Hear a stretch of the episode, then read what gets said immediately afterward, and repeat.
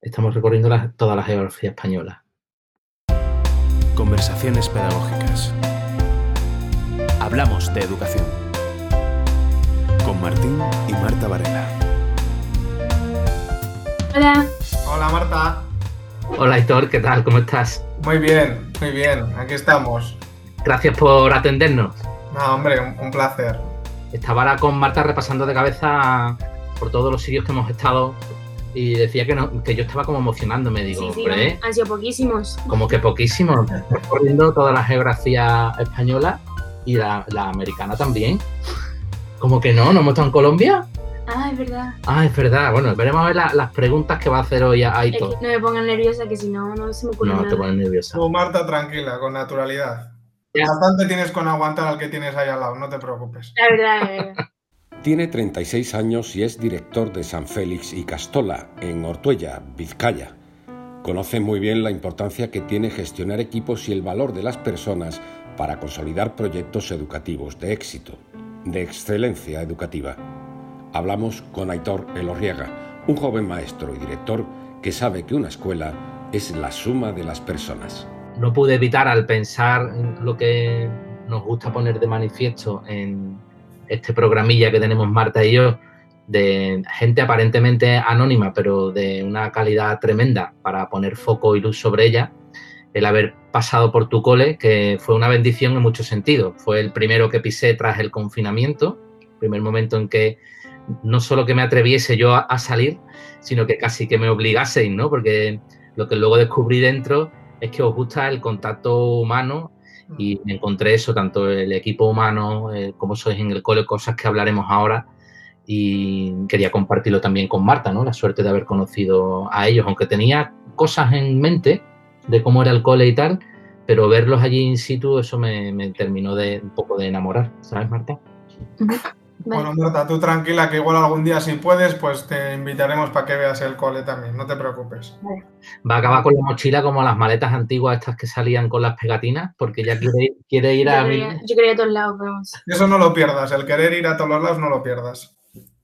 Bueno, supongo que, y sé que estarás orgulloso del trabajo que habéis hecho en el cole, en el Sal Félix, pero además con una cierta humildad que os caracteriza o por lo menos te caracteriza a ti, ¿no? Siempre reconoces la labor de, equipo y la labor que ha hecho históricamente las personas que han estado allí anteriormente.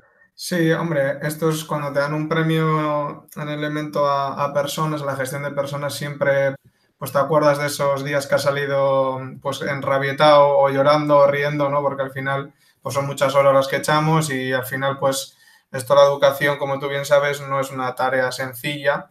Y bueno, un poco triste en el sentido porque solo, solo pude ir yo a recogerlo, que es un poco lo triste, no pudimos ir con todo el equipo por las normas sanitarias y todo eso. Bueno, tú ya nos conoces, Martín, somos una escuela pequeñita, de dos líneas, en un pueblo pequeñito de la zona minera, humilde, y al final yo creo que con poco hemos hecho mucho, ¿no? y a veces, pues bueno, pues parece que podemos hacer magia, ¿no? Y, con poco hacer mucho, pero bueno, yo creo que los que trabajamos en educación tenemos que estar un poco acostumbrados a eso también. Porque este premio que, nos comentaba habéis sido reconocido como un centro en su excelencia en la gestión de las personas, ¿no es así?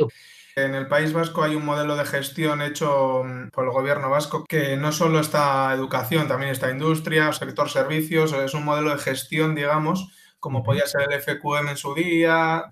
En 2015 nos dieron el reconocimiento máximo a lo que es la gestión general de, la organización y luego te, pueden dar diferentes premios en diferentes elementos. Y ya en 2017 nos dieron al premio Innovación, que también fue pues, un, hito muy importante, pues porque bueno, hicimos todo el cambio, como tuviste, Martín, de aulas abiertas, espacios comunes. Bueno, todo eso cara se lleva mucho, pero antes eh, no, no se hizo tanto y ahora nos han dado de personas, ¿no? Por lo tanto, nosotros estamos contentos porque detrás de todo eso mm, hay un equipo tractor que tiene que llevarlo a cabo, ¿no? Y, ahí están las personas. Una máxima que tenemos nosotros en, el equipo directivo es que primero somos personas y luego somos trabajadores, ¿no? Primero somos personas y luego sois alumnos y alumnas y primero son personas y luego sois padres y madres, ¿no? Y creo que eso es muy importante porque, Marta, eso, eso creo que tú también lo puedes recoger porque seguro que en clase pues tendrás gente diferente, cada uno un padre, una madre, cada uno tendrá sus problemas.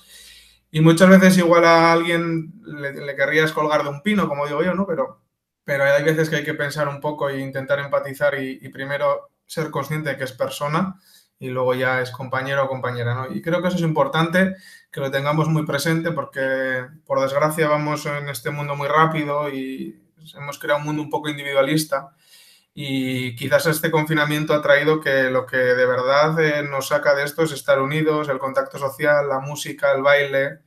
Porque, bueno, ya ha nombrado dos cosas Aitor, ahí Marta, ¿no? O sea, ellos han tenido distintos reconocimientos y estás hablando de, de la gestión. La gestión es cómo nos organizamos, que a veces tiene que ser pues las reglas de, digamos, de ordenar una empresa, en este caso un cole, incluso los papeles que hay que hacer o los correos que hay que mandar o, o cómo nos tenemos que comunicar, o sea, cómo se ordena toda la organización, en este caso, de un cole, ¿no? O de una empresa. Y fíjate, eso que parece que tiene que ver con lo administrativo, como con reglas, normas, papeles, comunicación, etcétera, ellos tienen un reconocimiento especial en identificarse en la gestión de personas. Entonces, es un poco curioso, por eso yo a Aitor le preguntaba cuando lo conocí, eso cómo se conjuga, ¿no? Lo administrativo, gestión, que parece un poco así frío. ¿Cómo se relaciona, no? ¿Cómo se relaciona con el hecho de que la persona esté en el centro?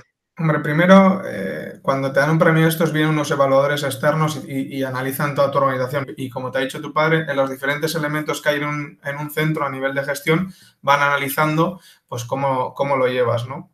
y luego ya concretamente se centraron más en el elemento de personas, pero no solo analizan el elemento de personas, porque claro, ahí podríamos hacer trampa, ¿no? Entonces, si te dedicas mucho a una cosa y luego lo otro lo dejas un poquito de lado. O sea, no te puedes presentar ese premio si no tienes un nivel avanzado en todo lo demás. Entonces ya una vez que te presentas al premio específico, sí que ya analizan más ese punto de personas, ¿no? Entonces lo que decidimos es que hay que tratar a las personas con mucho cariño porque si la persona está bien, va a trabajar mejor y por lo tanto nuestro alumnado va a estar mejor.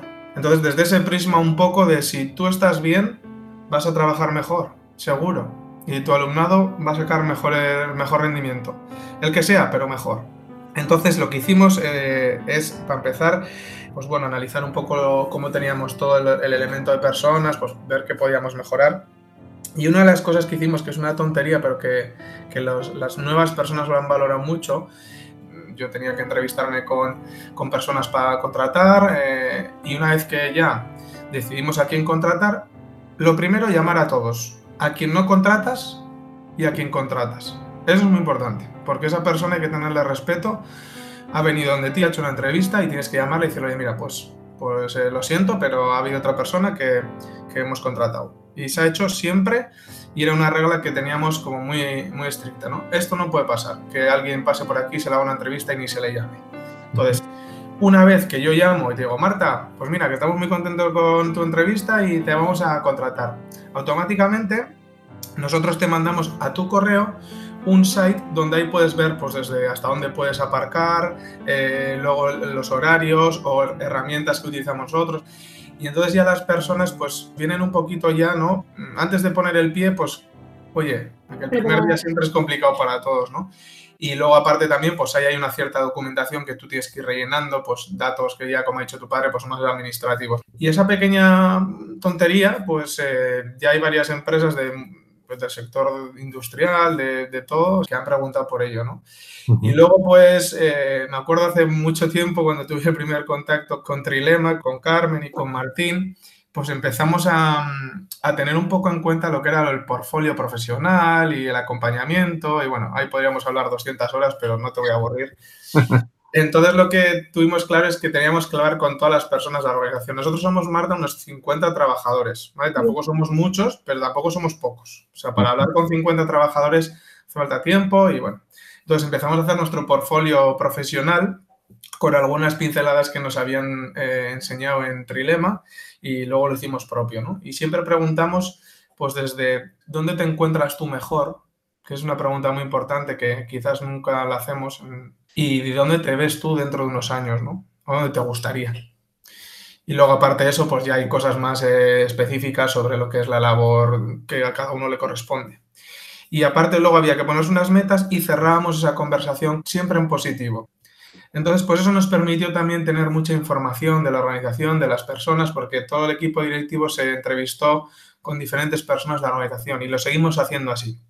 Yo creo que el hecho de a veces parar y reflexionar un poco sobre lo que estás haciendo, también te puede pasar a ti en, en- en la escuela, ¿no, Marta? Que al final muchas veces pues vas a la escuela, temario, no sé qué, esto, lo otro, y a veces nos cuesta para, oye, pues, ¿qué estoy haciendo bien? ¿O qué tengo que mejorar? O tal, pues ese momento de parar también lo, lo establecimos y con entrevistas y demás, y te lleva sorpresas, ¿no? Porque, porque hay gente que quizás tiene talentos ocultos que si no le preguntas, pues igual pueden pasar desapercibidas. Y, y bueno, y luego también nos ayudó para poder situar a las personas en eso del liderazgo y de, y de hacer una organización pues más transversal, que no es el director manda y los demás hacen todo, ¿no? O sea, nosotros no vamos un poco por ahí, pero sí que poner los equipos adecuados y gente pues específica que pueda trabajar en, en esos ámbitos que más a gusto están, ¿no? Y eso pues nos ayudó un montón. Y luego, por último, también algo que bueno, que apostamos fuerte por ello fue por toda la gestión emocional y, y un modelo de vinculación emocional consciente con Roberto Aguado. Y él lo que trata es que al final primero es la emoción y luego es la conducta, ¿no? Entonces, si, si un niño está en rabia, pues seguro que la conducta que vaya a tener no va a ser la adecuada. Bueno, pues ahí lo que tenemos que intentar es que el alumnado y que la comunidad educativa esté en casa, que es la C de curiosidad, la A de admiración, la S de seguridad y la A de alegría. Y no estar en tram, porque tram es tristeza, rabia, asco y miedo. Entonces, cuando todos andamos un poco por la vida, sobre todo tú, Marta, lo verás también en el, en el aula, pues esos chavales o esas chavalas que puedan estar pues que pues todos sabemos, ¿no? Los que tienen un poco la etiqueta de que se portan mal y qué tal, hay que ir un poquito más allá, ¿no? Y comprender que quizás esa persona pues está así por algo. Pasa a los pequeñitos mucho. Se me ha muerto el perro que tenía en casa, o se ha muerto la tortuga. Y los niños están tristes. Lo que no podemos decirles es que no pasa nada, porque sí pasa. Chavales hay que enseñarles también a que sí pasa. Bueno, pues tú estás triste, es normal, te sientes así, te tienes en el pecho cierto tal, o por eso lloras, explicar esas cosas muchas veces lo que pasa en los centros educativos, lo que estamos viendo a nivel educativo cuando hay problemas de conducta, es porque a nivel emocional hay, hay dificultades, o sea, bien desde el alumnado, de casa, y lo vivimos mucho, ¿no? Entonces tenemos que intentar que la sociedad sea lo más flexible emocionalmente posible porque eso es, eso es crear personas sanas. Y si tú estás en casa, tu rendimiento será mejor. Si estás en Trump, pues difícilmente. Os habrá dado mucho juego esto de estar en Trump, ¿no? Ahora con... Sí, sí, sí. ¿Y cómo creasteis esos términos? ¿A quién se le ocurrió? Pues esos términos, ahí eh, Roberto Aguado hizo una investigación sobre las emociones. Claro, cuando se habla de emociones hay que tener cuidado, Marta, porque hay gente que, habla mucho de cositas de estas y es como modas y esto no son modas. O sea, hay que hablar desde, desde los datos científicos y que haya una cierta objetividad, ¿no? Porque al final podríamos estar engañando a la gente. Entonces, eh, Roberto Aguado hizo una investigación sobre emociones y él eh, creó el modelo de BEC, VEC, que es vinculación emocional consciente.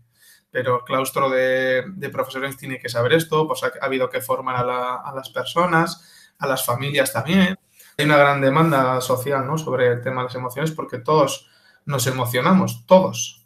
Y primero nos emocionamos y luego va la conducta. Es decir, cuando tú le gritas a tu hermano o a tu padre o cuando te cabreas es porque porque anteriormente hay algo dentro de ti que, que, que, que, te ha ido, ¿no? Por aquí, que te ha dado rabia, te ha dado asco, te ha dado lo que sea, ¿no? Y luego que en clase cuando pasa algo, a mí me da igual que esté dando matemáticas, lengua, euskera o biología. Si hay un conflicto, hay algo que hay que hablar porque es importante y prioritario a nivel personal, se hace. No hay que esperar a que termine la clase o que llegue el patio o que llegue la hora de tutorial, no nosotros necesitamos crear sociedad, Marta. Nosotros, yo no trabajo con tornillos, entonces, eh, pues tu padre y yo tenemos una misión un poco complicada, que es intentar que las personas que estén en la sociedad sean lo, lo mejor posible. Lo intentamos, a veces no lo conseguimos, incluso, pues bueno, pues nos llevamos nuestros chasquillos, ¿no? Pero, pero yo creo que si tú tienes eso en la cabeza y tienes el foco puesto ahí, podremos conseguir una sociedad un poquito mejor o más justa, ¿no? Y, y, yo siempre digo que a mí no me vale nada tener un alumnado que me saque un 9 si va a salir por la puerta de mi escuela y va a insultar a una señora mayor, ¿no? Por ejemplo. Pues como eso, así muchas cosas. Pero bueno, que seguro que tú, Marta, cuando seas un poquito más mayor, estas cosas lo llevaréis mejor que nosotros, que ya nos estamos haciendo mayores. Ya. Sí, mayores, dice por la carilla que tiene de, de, de, de, nada mayor. Mira, te voy a enseñar las fotos, le estoy enseñando en el móvil a Héctor las fotos de, la, de lo que llamaríamos la guardería, de los infantiles más chiquitito, ¿ves? Que parece aquí un, barco y los toboganes y cómo luego conectan con las otras aulas, tienen cristales y tal. Él ha hecho un comentario anteriormente de que también tuvieron un premio de innovación. Hablaba de cómo habíais impactado en vuestro pueblo. Decíais que eso, que sois no solo una zona humilde, sino un cole humilde, pero hacéis realidad esa máxima de que un centro puede cambiar la vida de una localidad, ¿no? Sí, nosotros, por ejemplo, digitalizamos eh, mucho nuestro pueblo, ¿no? Porque al final, eh, claro, quitamos los libros. Imagínate, quitar los libros y empezar eh, a hacer todo por el... justo Google empezaba a sacar, se había metido en educación y, y el prototipo de, del Classroom y de, y de los Chromebooks y, y bueno, pues apostamos por ello. Claro, pues la, la gente del pueblo se tiraba de los pelos. Le decía, ¿pero cómo de libros?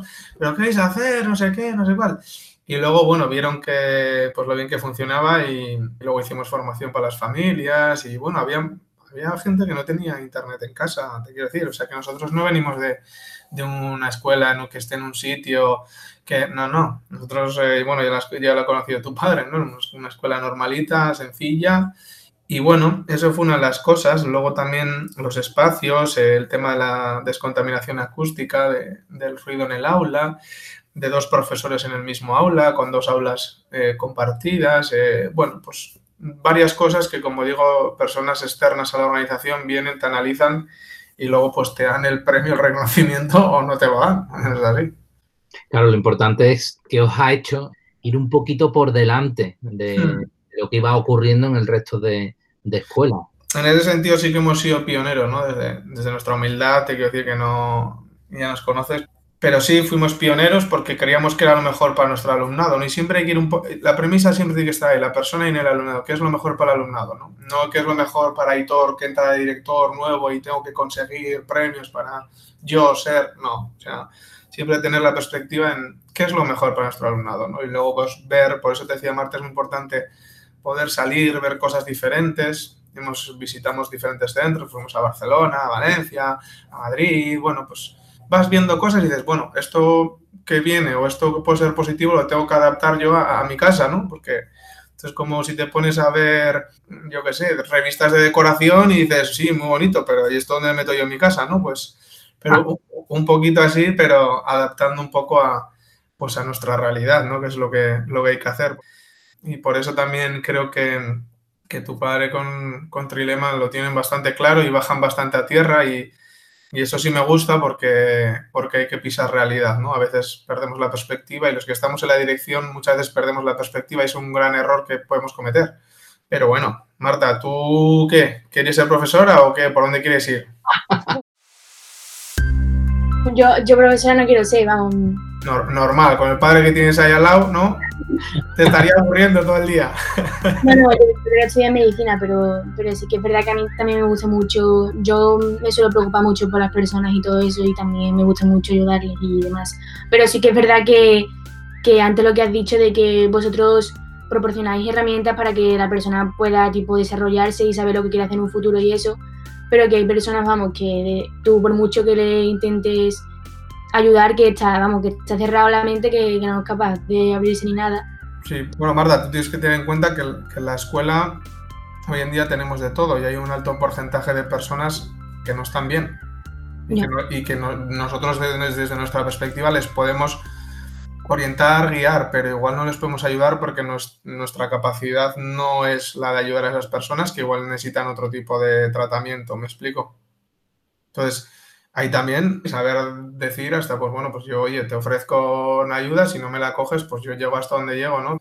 Y ya está, y eso es así, en las escuelas tenemos de todo y tú el día de mañana, pues cuando vayas a hacer medicina te encontrarás de todo, pero si hay una cosa que tienen en común, medicina y educación, es que las dos tienen que ser, bajo mi punto de vista, vocacionales y segundo, lo más importante es que vas a trabajar con personas. Eh, no hay más. Luego habrá jeringuillas, habrá libros, habrá. Me igual, pero el paciente es una persona y el alumno o el alumno es una persona. Por muy buena médica que pueda ser o lo que puedas llegar a ser, que, seguro que llegas a lo que quieras, tienes que tener claro que lo importante es que la persona a la que tú estés atendiendo se sienta bien. Porque puede ser muy buen médico, pero le das una mala contestación, igual ya pues, pues, pues lo has fastidiado el día, ¿no? Porque hay muchas veces que, ¿no? Todos hemos ido al médico alguna vez y algunos, pues parece que, nada, ¿tienes esto? Pues nada, eso no es nada, venga, hasta luego. Muy bien. Síntomas con patas en vez de persona, ¿no? Eso es, ¿no? Entonces, pero bueno, que eso lo verás, ¿no? Y, está bien y me gusta que, tengas esa humanidad, ¿no? Que, es, que yo creo que, hace falta. Así que nada, tendrás que emplear el, método casa, el método anti-Trump para trabajar. Luego, Marta, la virtud está en transitar desde Trump a casa. Eso es lo complicado. Cuando te estén dando la vara ahí en casa y estés en Trump, que les quieras colgar a todos de un pino, pues a ver cómo llegas tú a estar en casa. Esa transición es importante que la hagas tú. Bueno, Aitor, estamos casi terminando. Aitor es muy futbolero, Marta. Sí. Una virtud, una desgracia que soy del Atlético de Bilbao. Entonces eso se sufre mucho. Pero bueno. Nosotros, como somos del Betty, también sufrimos bastante. Sí, sí, sí, sí. Lo llevamos con gallardía y Entonces, él una expresión que dice es que su, su cole está como en la champion de la, de la gestión, ¿no?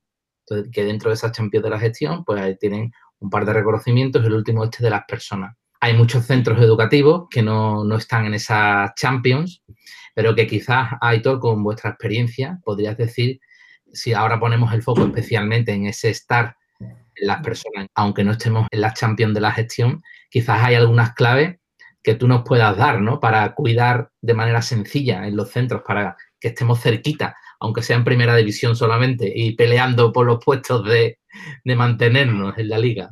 Sí, bueno, te quiero decir que nosotros, aunque estemos en la Champions, o sea, yo siempre suelo contar generalmente lo que hemos hecho mal, ¿no? al final eso es lo que, de lo que aprendes. Yo creo que lo primero que tienes que tener claro es que te ayuda a ordenar. Y eso es muy importante. Te ayuda a ordenar las cosas y luego saber dónde tienes cada cosa cuando tengas que tirar de ella, ¿no? Es decir, es hacer tu caja de herramientas y decir, pues los tornillos van aquí, el destornillador va aquí y a veces simplemente con hacer ese ejercicio de, parar un poco y organizar la casa, ¿no? Pues ya es suficiente, no tienes ni que ser de la Champions ni tal, y creo que cada uno tiene sus recursos, sus prioridades y demás. Pero sí que un momento de decir, bueno, pues, pues vamos a ordenar esto, ¿no? Que al final el día a día siempre tenemos ahí pendiente, eso habría que hacer, eso habría que hacer, eso habría que hacer, ¿no? ¿Y para estar en casa? Pues para estar en casa lo primero hay que, hay que entrenarse porque mm, no vale hablar de esto si cada uno no se lo aplica. Si yo quiero que el alumnado pueda estar en casa, lo que no puedo tener es un claustro en tram. Entonces, eh, ser conscientes cada uno de sus emociones y ser consciente del estado en el que está. Y hay veces que igual hay que decir, mira, hoy no es el día. Hoy, mira, chicos, hoy vengo a clase triste, lo siento, pues mira, voy a intentar salvar la clase y ya está, y no pasa nada. Y, el alumnado lo, va a entender y lo va, porque a todos nos pasa, ¿no? La autorregulación de uno mismo es fundamental en esto. Nadie va a venir con una varita mágica y te va a dar, mira, pues ya eres bueno gestionando emociones. No, no, no. Primero gestionate tú aprende un poco de qué va esto y, luego pues, pues con esa autogestión y esa autorregulación que tenemos que tener, pues porque todos tenemos días buenos, malos y como a ti Martín, ¿no? que igual has discutido un día con tu hijo, con tu mujer, con quien sea y te tienes que plantar a dar una formación delante de, 40 o 50 personas ¿no? y tienes que poner tu, buena cara. Pero bueno, yo creo que, que, esos primeros pasos es formarse un poco sobre, sobre esto de las emociones y luego que cada uno se lo intente aplicar a sí mismo en lo personal, porque si yo me lo aplico a lo personal, en mi ámbito profesional también pues voy a estar mejor, ¿no? Eso quizá en entrenamiento a veces eh, pasa por, a veces por casa, nunca mejor dicho, ¿no? sí, sí, sí, está claro. Primero, por eso te digo que antes de, llegar a la escuela, ¿no? Lo tienes que tener muy presente, aunque seas del Betis, aunque seas del Betis, Vaya por Dios. bueno, otro cole que te ha entrado ganas de ir a ver, ¿no? Pues sí, pues es que la ha visto, la visto enganchada las fotos ahí que... Bueno, Marta, tu padre se quedó enganchado también porque, claro, como ahora tiene un babero que no le, no, le, entra la baba con el nieto que tiene, pues ya, claro, ya ve, los, ya ve los colegios ya en plan abuelete, ¿eh? Total. un abuelete. Total, total. Ya me lo imaginaba por ahí disfrutando en, todos los juegos, las escaleras y todas las cosas que tenéis por allí. Pues sí. Bueno, pues nada, Aitor, muchísimas gracias por estar con nosotros. A ver si podemos vernos de nuevo. Supongo que sí, ¿no? Sí, sí, nos veremos, nos veremos. Además, ya sabes que aquí un pinchito de jamón o algo no te, no te va a faltar. bueno, Marta, pues eh, un placer, la verdad, eh, que tengas esta inquietud también de poder compartir y charlar. Y que sigas peleando por ser una buena, no sé, médica o lo que tengas que ser. Y creer en ello y a la pelea. Gracias. Muy bien. Bueno, un abrazo muy grande, Aitor, ¿eh? Venga, un abrazo y cuidaros mucho. Y a Patleti. Venga. Adiós. Cuando ha dicho Trump, digo yo que tenía que verte ahora aquí. Pero después he dicho que eran siglas, se dijo, ¿no? Sí, Eso. Tristeza, rabia, asco y miedo. Tenemos que estar en casa. Sí, sí. ¿Tú dónde estás ahora? En casa. no, no, es que cuando decíais casa y todo eso, digo, ¿el casa normal o casa la, la otra casa? Yo, sí, la otra casa. No sabía si estaba hablando de la casa o de la casa de la Porque lo repetíais tantas veces que digo, espérate, ¿ahora cuál es? No, no, pero que lo he entendido, vamos. Que me gusta el hecho de que haya gente que esté muy centrada en lo que es la importancia de que uno primero se desarrolle a sí mismo antes de ser capaz de, de lidiar con otras personas. Ujú. ¿Sabes lo que te, me entiendes lo que te estoy diciendo? Lidiar consigo mismo. Sí, y que es más fácil ir de casa a Trump que volver de Trump a casa. Mucho más difícil. En plan, es mucho más fácil enfadarte rápido que salirte y tú mismo pensar cuando, por ejemplo, me enfado con alguno de vosotros dos. En el cuarto me quedo diciendo, venga Marta, que, que vale, que te has equivocado, no sé qué, pero digo como, ahora quiero estar enfadada, quiero estar enfadada, ¿sabes? No quiero salir de... Pero bueno, al final lo hago porque si no... O sea que es más fácil meterte en Trump que salir de Trump. Sí. mucho más fácil. Por eso quizás la palabra entrenamiento que ha dicho Héctor es importante, ¿no? Tenemos que entrenar para conseguirlo. Entonces, Trump, ¿quién es? Trump no es nadie. ¿No? No, Ah, vale, yo creía que Trump era de Estados Unidos. yo también, por eso me rayé al principio. Bueno, Marta, pues nada. Hasta otro día, otro ratito. Adiós. Adiós.